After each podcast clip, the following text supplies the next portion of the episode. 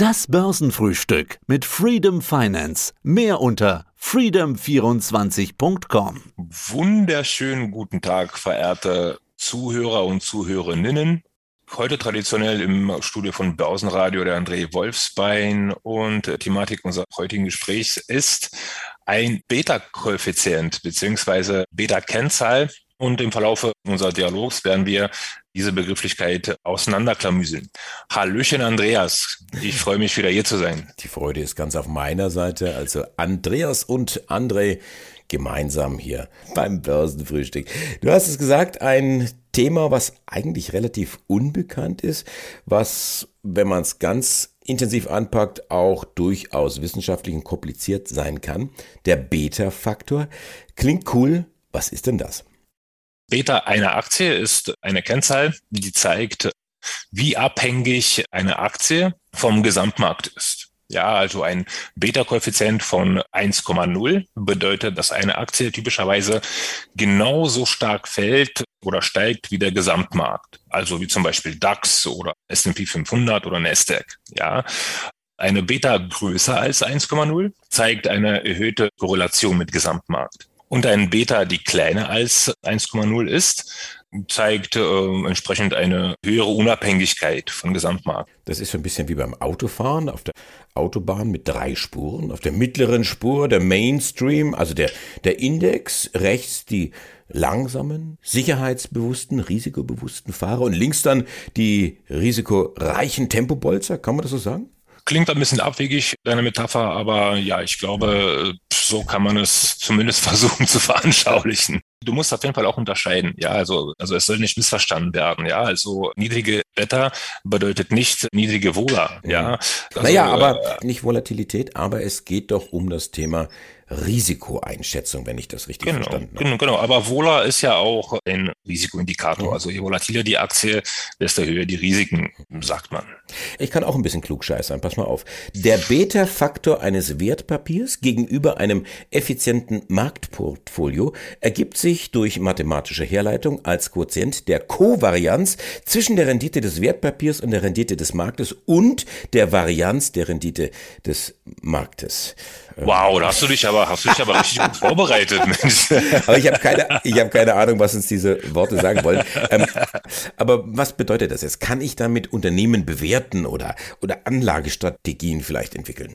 Also Unternehmen bewerten kannst du damit definitiv nicht. Das ist lediglich einfach nur ein Koeffizient, der Abhängigkeit der Aktie vom Gesamtmarkt darstellt oder widerspiegelt. Ja, also ein niedriger oder ein hoher Beta-Faktor bedeutet nicht automatisch, dass das Unternehmen unter- oder überbewertet ist oder dass das Unternehmen gut oder schlecht ist. Aber die Frage ist natürlich, Warum machen wir jetzt hier diese, diese ganze Übung? Zum Beispiel, wenn ich die Unternehmen einer Peer Group jetzt mal so nehme und locker nebeneinander schreibe oder untereinander schreibe und den jeweiligen Beta-Faktor der Aktie des Unternehmens daneben aufschreibe. Was für einen Erkenntnisgewinn würde ich dann bekommen?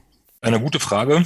Vor allem in der heutigen Zeit. Also man sucht gezielt nach Beta-Aktien in solche turbulenten Zeiten wie jetzt, um das Depot ein bisschen abzusichern. Ja, also wenn die Märkte global oder auch lokal crashen, ist man mit solchen relativ unabhängigen Aktien besser aufgestellt, weil viele Aktien äh, tendieren dazu, auch im Sog des Gesamtmarkts zu geraten und werden dann dementsprechend äh, abverkauft oder gekauft. Ja, also bei solchen Low-Beta-Aktien äh, darf man jetzt keine extraterrestrischen Gewinne erwarten, die jetzt wirklich in Antiphase zum Markt laufen. Ja, also es gibt jetzt keine Axiom, die besagt, dass Low-Beta-Aktien steigen, wenn die Märkte fallen. Nochmal, hm? wir hatten jetzt über Beta gesprochen, mhm. haben verstanden, was das letztendlich genau bedeutet, also der Vergleich zu dem entsprechenden Index, stärker oder weniger stark als der, der Markt. Was ist denn jetzt eigentlich aus Anlegersicht interessanter? Oder an was für Anleger wendet ihr euch? Diejenigen, die jetzt High Beta, also über eins suchen, mit vielleicht dem größeren Risiko, oder ist Low Beta dann vielleicht interessanter? Also für die konservativen Anleger, die wirklich ihr Portfolio konservativ und risikoärmer strukturieren wollen, bieten sich natürlich die Low-Beta-Aktien an, weil die, wie gesagt, Eigenleben haben und nicht zu stark und zu massiv von Gesamtmarkt abhängig sind. Mhm. Dann gib uns doch mal ein paar Beispiele. Was sind denn, um auf der High-Beta-Seite zunächst einmal zu bleiben, was sind denn typische High-Beta-Aktien oder, oder Branchen? Also die Zykliker, ja, die sind meist High-Beta-Aktien, also Banken, Chiphersteller, Reisebranche. Aktien aus Bereichen Medizin, Lebensmittel und ich sag mal anderen defensiven Branchen finden sich tendenziell, müssen aber nicht, unter den Low-Beta-Aktien. Viele dieser Aktien gelten hm, als Langweiler, ja, aber unter Renditenaspekten und unter Risikomitigation sind die auf jeden Fall nicht unbedingt solche. Mhm. Ja. Und es gibt tatsächlich ein paar Aktien, ja, die ich mir ausgeguckt habe. Also ähm, aus Bereich Healthcare, also äh, aus Bereich Medizin, habe ich mir da ein paar Titel ausgeguckt. Und zwar ist die AstraZeneca ein sehr interessanter Wert in diesem Kontext. Die hat einen Beta-Faktor von 0,14. Dann haben wir die Novo Nordisk mit Beta-Faktor von 0,13 gar. Und die berühmt-berüchtigte Roche Aktie. Diese Aktie hat einen Beta-Wert oder Beta-Koeffizient von 0,2. Also sind wir schon sehr niedrig. Jetzt verstehe ich, was du unter Low Beta verstehst. Sag doch mal ganz genau. Low Beta, auch eine Roche oder Novo Nordisk oder AstraZeneca sind trotzdem volatil. Sind trotzdem volatil.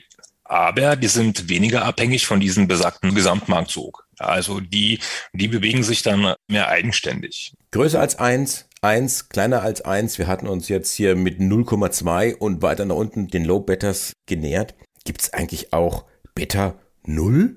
Beta 0 gibt es sehr selten und ich bei meiner Recherche konnte jetzt keine Aktie finden, die dieses Koeffizient aufweist.